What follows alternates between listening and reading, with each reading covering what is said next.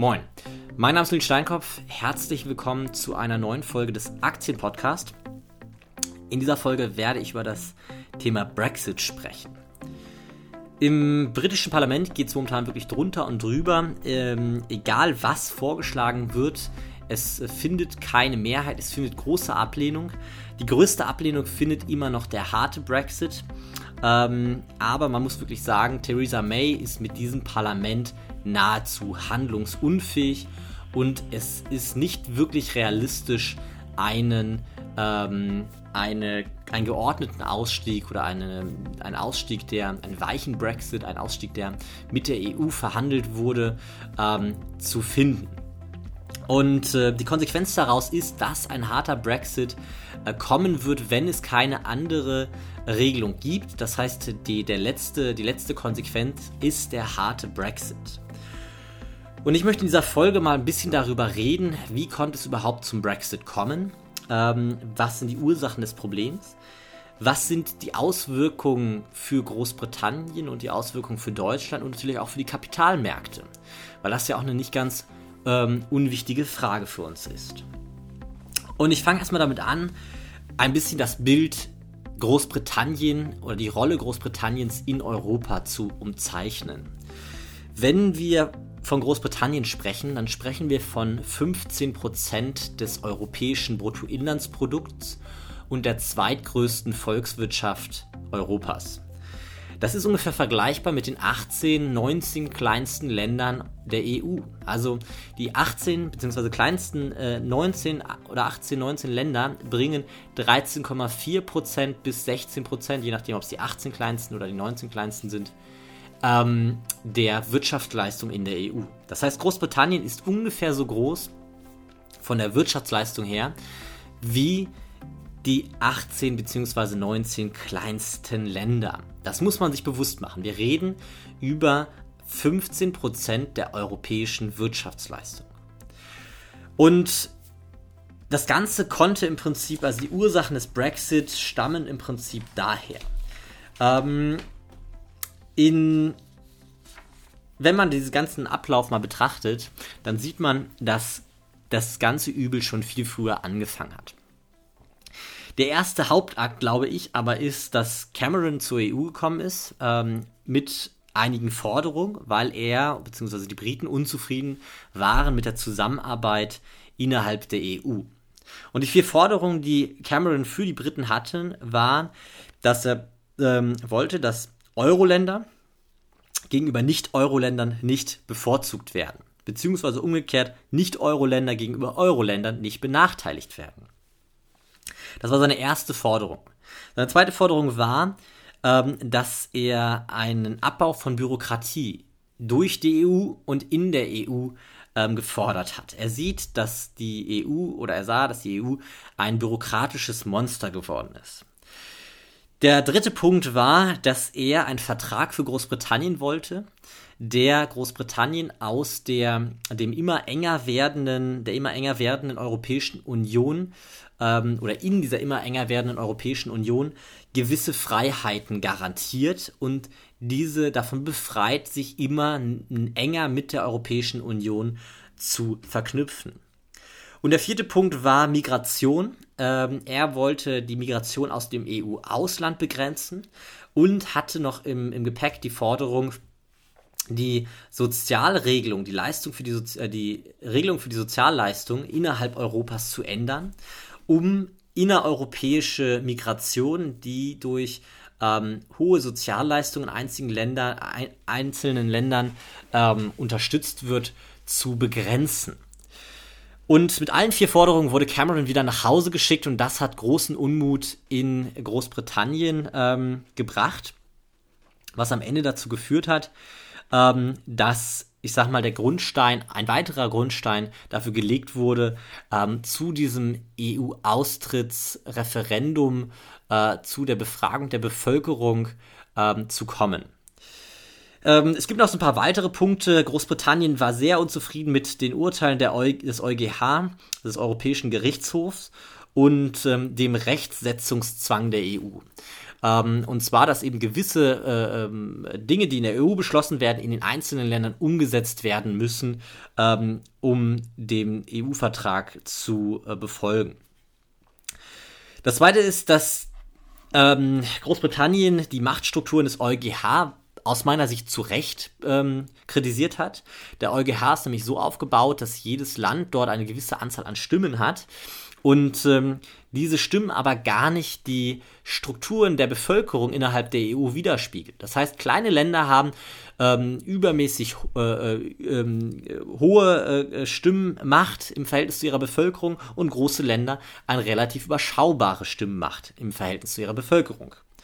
Ähm, damit war Großbritannien auch sehr unzufrieden, auch wenn man da sagen muss, ähm, der EuGH, also die Urteile gegenüber Großbritannien waren gar nicht mal, ähm, zumindest statistisch, gar nicht mal so schlecht. Äh, einige, in einigen Fällen wurden Großbritannien sogar recht gegeben.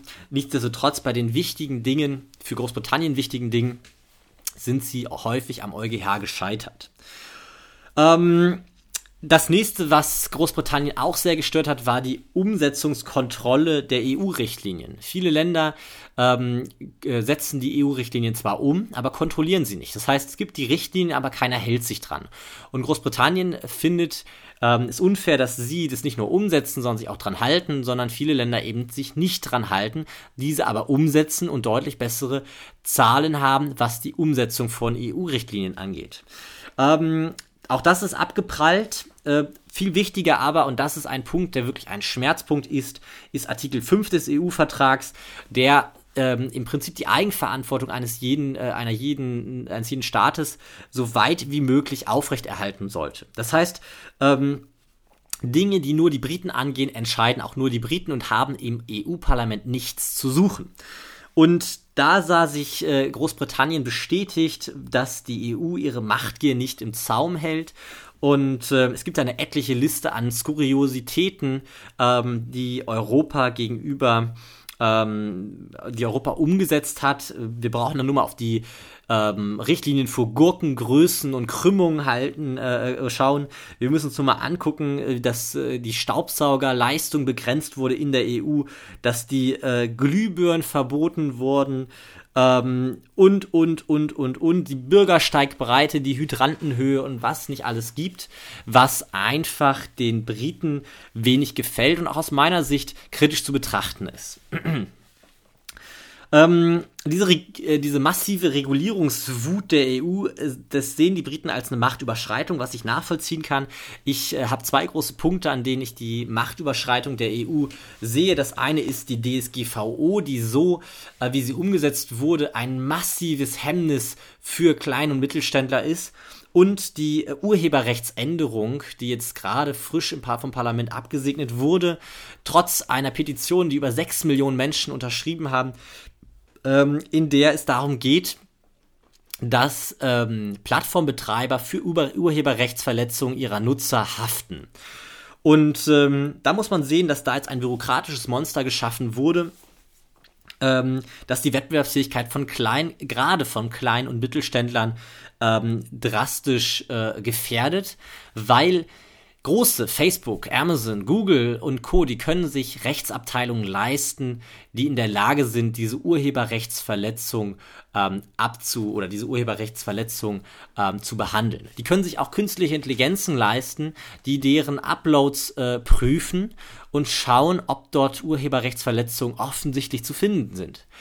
Kleine Unternehmen werden sich weder die Rechtsabteilung noch die, ähm, noch die äh, äh die künstliche Intelligenz leisten können. Das heißt, kleine Unternehmen sind die großen ähm, Verlierer dieser, dieser Urheberrechtsänderung und das ist ein bürokratisches Monster, was dort geschaffen wurde und vor allem ohne eine breite Zustimmung wurde das Ganze, also eine breite Zustimmung in der Bevölkerung, wurde das Ganze abgesegnet.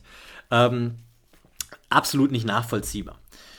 Ähm, es wird viel Lokales in der EU kontrolliert, was einfach für die Briten ein Riesendorn im Auge ist und war. Und am Ende des Tages hat all das dazu geführt, dass die Briten sich äh, entschieden haben, äh, aus der EU auszutreten. Und äh, es, ein Punkt noch ist die, die hohe Höhe der Nettozahlung war auch ein Grund, der immer wieder ähm, äh, angesprochen wurde von den Briten. Die Briten sind einer der Nettozahlerländer in der EU, müssen ca. 5 Milliarden im Jahr zahlen. Da muss man aber dazu sagen, diese 5 Milliarden sind Peanuts, wenn man die ökonomischen Folgen des Brexits äh, damit vergleicht. Ähm, am Ende des Tages war aber einer der Hauptgründe die Migration. Ähm, wie gesagt, äh, Unabhängigkeit und Migration waren die beiden Punkte, die 75 Prozent der Brexit Nein, äh, also der Brexit Ja, der Befürworter des Brexits, ähm, angegeben haben, warum sie für den Brexit gestimmt haben.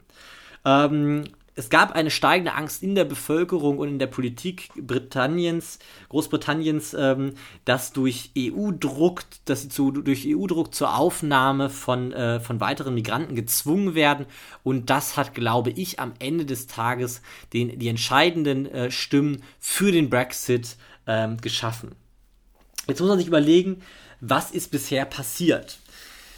Ähm, nachdem dieses, diese Abstimmung war und ähm, es für den Brexit gestimmt wurde, ähm, hatten die Briten versucht, einen Vorschlag zu machen, der folgendermaßen aussah. Dieser Vorschlag nennt sich äh, Checkers Vorschlag, weil das in einem Ort namens, namens Checkers ähm, aufgesetzt wurde. Und in diesem Vorschlag war äh, die Forderung Britanniens, einen freien Warenverkehr mit der EU zu haben. Äh, Dienstleistungen sollten frei gehandelt werden können, wenn sie europäischen Standards entsprechen, aber eben keine Personenfreizügigkeit, also Verhinderung von Migration. Und das wurde abgelehnt. Das wurde ähm, abgelehnt äh, mit der Angst ähm, vor der ähm, ähm quasi äh, der Angst einer, einer Zollhintertür, die geschaffen wurde, also von der Europäischen Union. Diese hatten nämlich Sorge, dass die äh, dass Großbritannien mit dem Rest der Welt äh, Zollabkommen schaffen kann, die dafür sorgt, dass Billigprodukte unkontrolliert über Großbritannien eingeführt werden können und dann von Großbritannien aus in die EU geschaffen werden können. Und deswegen wurde das abgelehnt, was nachvollziehbar ist. Aber es gab eben auch noch, und das glaube ich ist, äh, ist nicht ganz unwichtig, es gab eben auch noch den, den Grund, dass eben eine Bestrafung von der EU Richtung Großbritannien ähm, geschickt werden sollte. Und mit der, äh, mit der Aussage, there is no cherry picking, also es gibt kein Rosinenpicken. Ähm, was aus meiner Sicht und aus ökonomischer Sicht nicht sinnvoll ist. Ähm, nur weil äh, man Migration nicht haben möchte, muss es nicht heißen, dass man dann auch keine, keinen, keinen freien Warenverkehr hat. Ähm, das ist äh, überhaupt nicht, nicht plausibel, da zu sagen, nur das eine, es gibt nur beides, eins von, von beiden kann man nicht so wählen. Es gab ein Gegenangebot von, ähm, von der EU, dass ab 2020 Nordirland in der Zollunion bleibt, der Rest außerhalb Großbritanniens, also einen harten Brexit bekommt. Äh, das wurde wiederum abgelehnt. Dann gab es die, ähm, die Idee, dass Nordirland Binnenmarktmitglied der EU bleibt und Großbritannien Zollunion-Mitglied. Das war also der Vorschlag von den Briten. Das wurde aber wieder abgelehnt. Man muss auch dazu sehen, dass Nordirland und Großbritannien dann getrennt worden wäre, ähm, was, was die Forderung von, ähm, von der EU war was wiederum vergleichbar wäre, wenn gefordert werden würde, dass wir Ost- und Westdeutschland trennen beim Ausstieg aus der e EU. Ähm, und das ist einfach nicht, also ist klar, dass es nicht akzeptabel war für die Briten. Das muss man mal so sehen. Ähm, ja, sprich, das hat alles dazu geführt, dass am Ende des Tages, ähm, jetzt müssen wir kurz schauen, wo habe ich denn die nächste Notiz? Genau, dass am Ende, dass, dass äh, der Brexit ähm, immer näher kommt. Ach, wichtig ist noch zu sagen, dass bei, der, äh, bei dem Vorschlag der EU mit der Trennung Nordirlands äh, von dem Rest Großbritanniens ähm, auch noch ein weiteres Problem kam, und zwar, dass dieser Vertrag wäre nur beidseitig kündbar gewesen, das heißt bilateral. Und ähm, das muss man halt verstehen, dass das ähm, äh, sehr gefährlich für die Briten ist, wenn man einen solchen Vertrag schließt, der nur unter Zustimmung von beiden Seiten, also von, äh, von, von der Europäischen Union und Großbritannien, gekündigt werden kann. Und ähm, das ist absoluter, ein absoluter Scheißdeal für die Briten, weil sie dann aus dieser Situation nicht mehr rausgekommen wären. Wenn sie gemerkt hätten, dass dort etwas nicht funktioniert, hätten sie diese, dieses, äh, dieses Abkommen nicht aufkündigen können, beziehungsweise nur ähm, unter Eingeständnis von wahrscheinlich sehr, sehr äh, schmerzhaften ähm, äh, Zugeständnissen an die Europäische Union, damit die der, der Auflösung dieses Deals zustimmt absolut plausibel, dass das kein, Problem, äh, kein, kein Deal für Großbritannien war.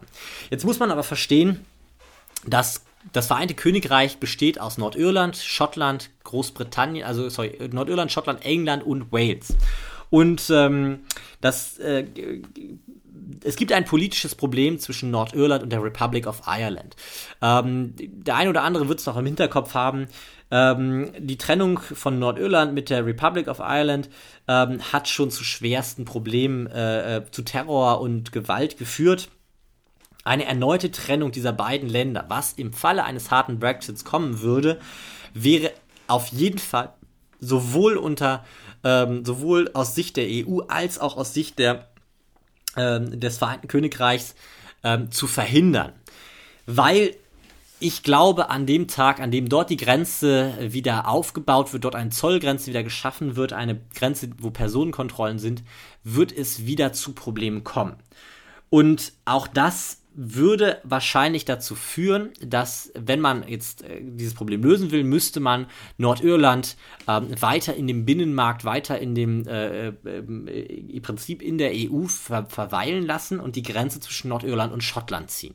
Problem daran ist aber, dass dann Schottland sicher äh, erneut versuchen würde, sich unabhängig zu erklären ähm, und ähm, eben äh, sich an Nordirland ranhängen möchte und weiterhin zur EU gehören möchte, weil in Schottland ist die Akzeptanz für den Brexit sehr gering.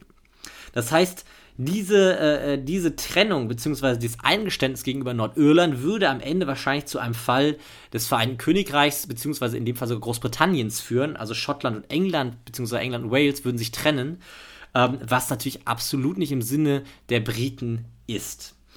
Ähm, es gibt auch eine andere Lösung, weil man, muss, man merkt schon, es gibt nicht wirklich äh, Gewinner, es gibt keine zufriedenstellende Lösung, die man irgendwie am Ende schaffen kann. Am Ende werden, glaube ich, alle Seiten unzufrieden sein.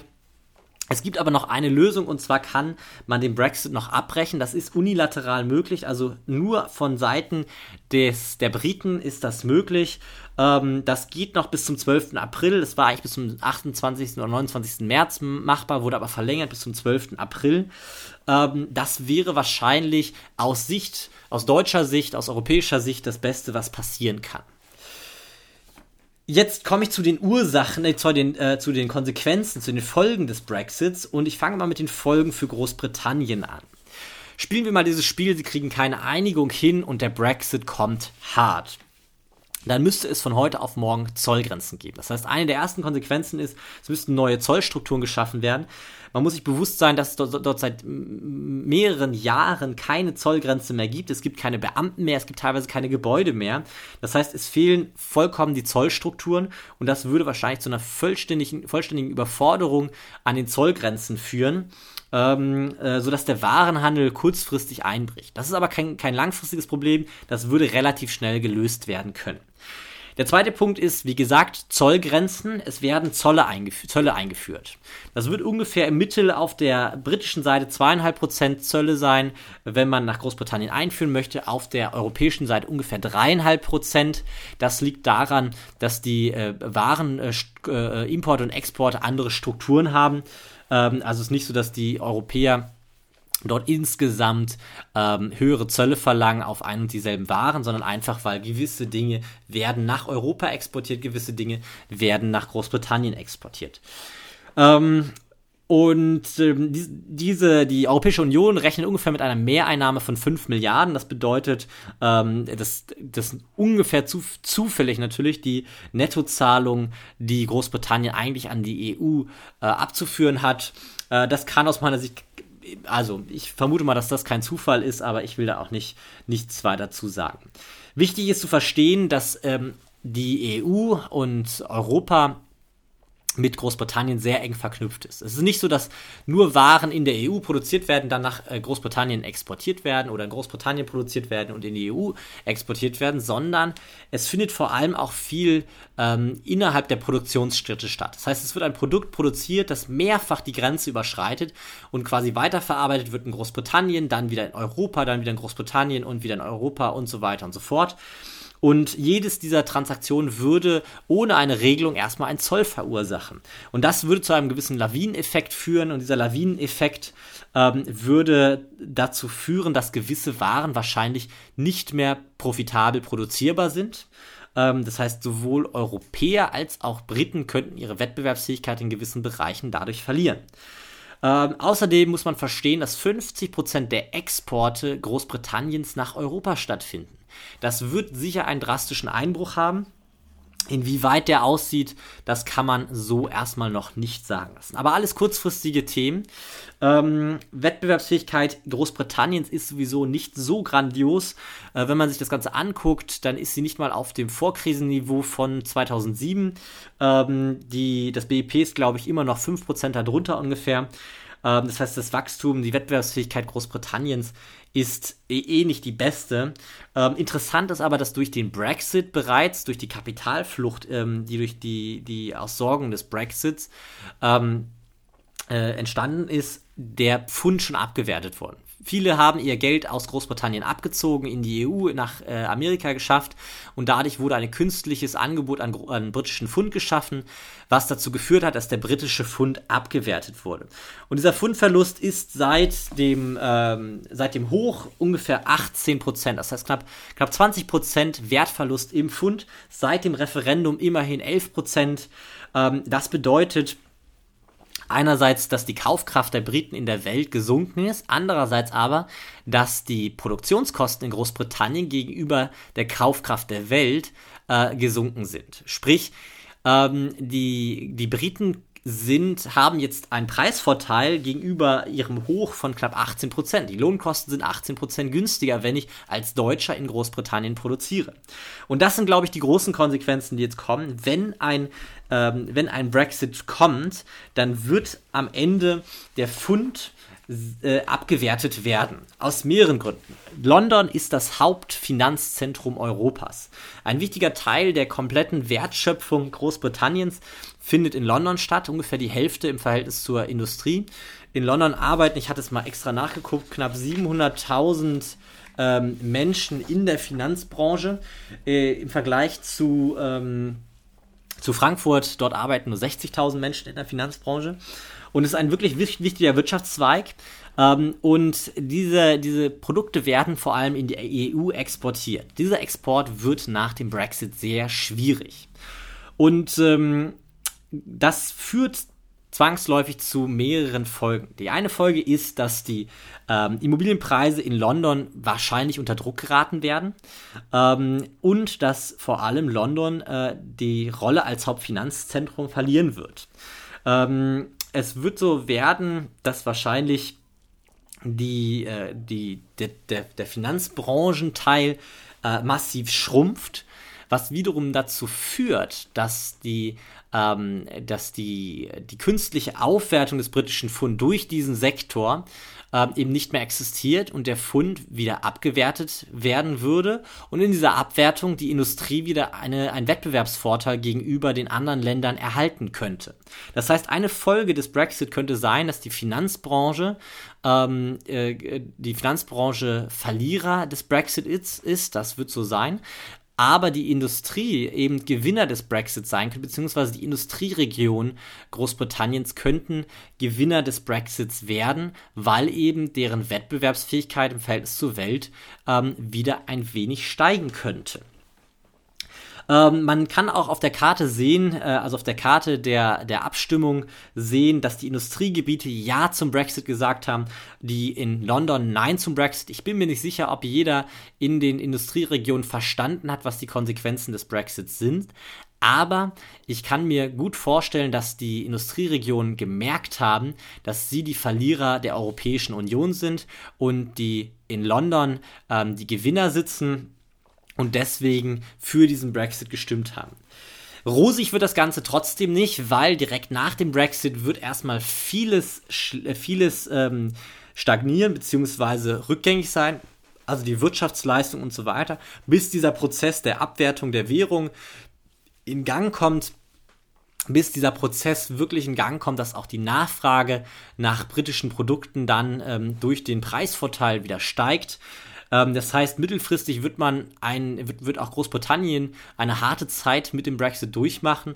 Langfristig kann es aber sein, dass sich Großbritannien ähm, dadurch ähm, stark aufstellen kann ähm, und vor allem auch, ähm, dass Großbritannien ähm, eine, äh, eine gute Alternative zur Europäischen Union bieten kann für Unternehmen.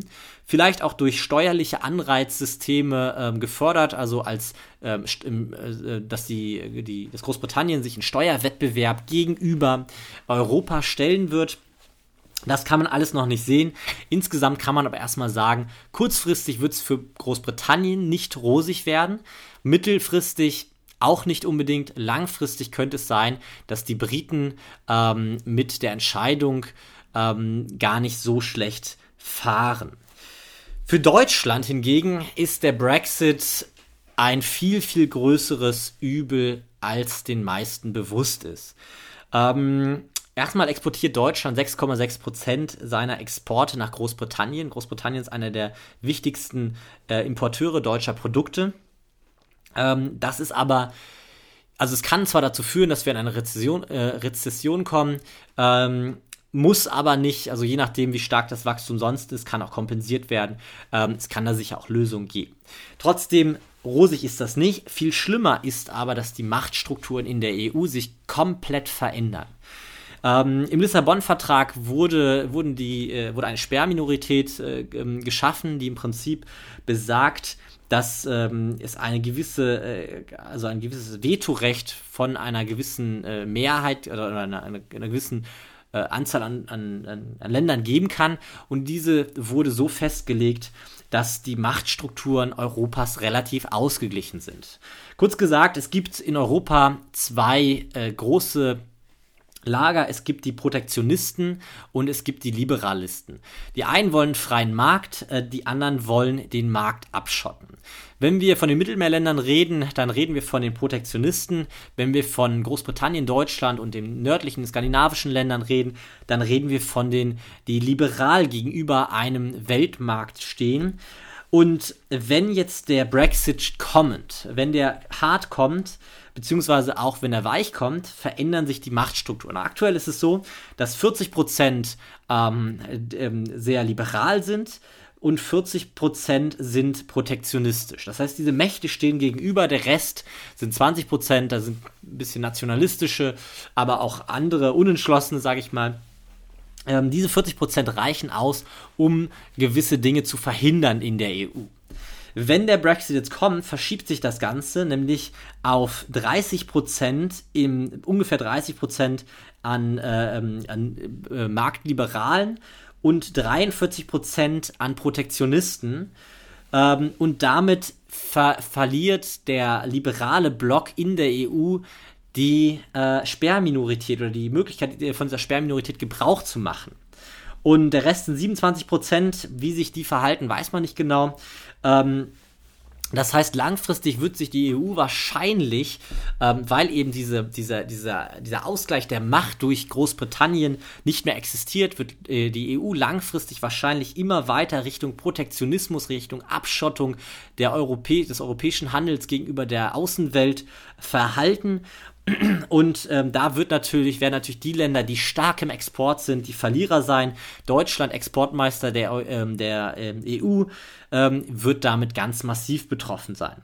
Ähm, und dieser aufschaukelnde, also durch die, durch die, den Protektionismus der, ähm, der stärker werden wird. In Europa wird man einen aufschaukelnden Protektionismus haben. Wenn wir uns abschotten, schotten sich die, die Amerikaner und die Chinesen von uns ab. Also so nach dem Motto, wenn du einen Zoll machst, mache ich auch einen Zoll. Und das führt dann zu immer stärker werdendem Protektionismus. Und das kann nicht im Sinne Deutschlands sein.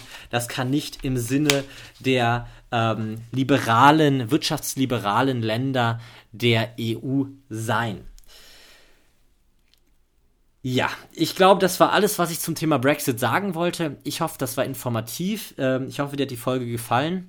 Wenn du Fragen zum Thema Brexit hast, kannst du mir die gerne stellen. Am besten in der Investoren-Community bei Facebook, gerne aber auch bei Instagram. Da findest du mich dort unter Nils Steinkopf. Ähm, äh, einfach zusammengeschrieben, Steinkopf mit P und Doppel F. Und ähm, ja, ich hoffe, dass es informativ war. Ich hoffe, dass es spannend war. Ähm, ich freue mich natürlich immer über eine positive Bewertung, über positives Feedback. Äh, am liebsten über positive Bewertung bei iTunes, also 5-Sterne-Bewertung bei iTunes. Und ähm, das soll es für heute gewesen sein. Ich wünsche dir einen schönen Tag. Bis dann. Ciao.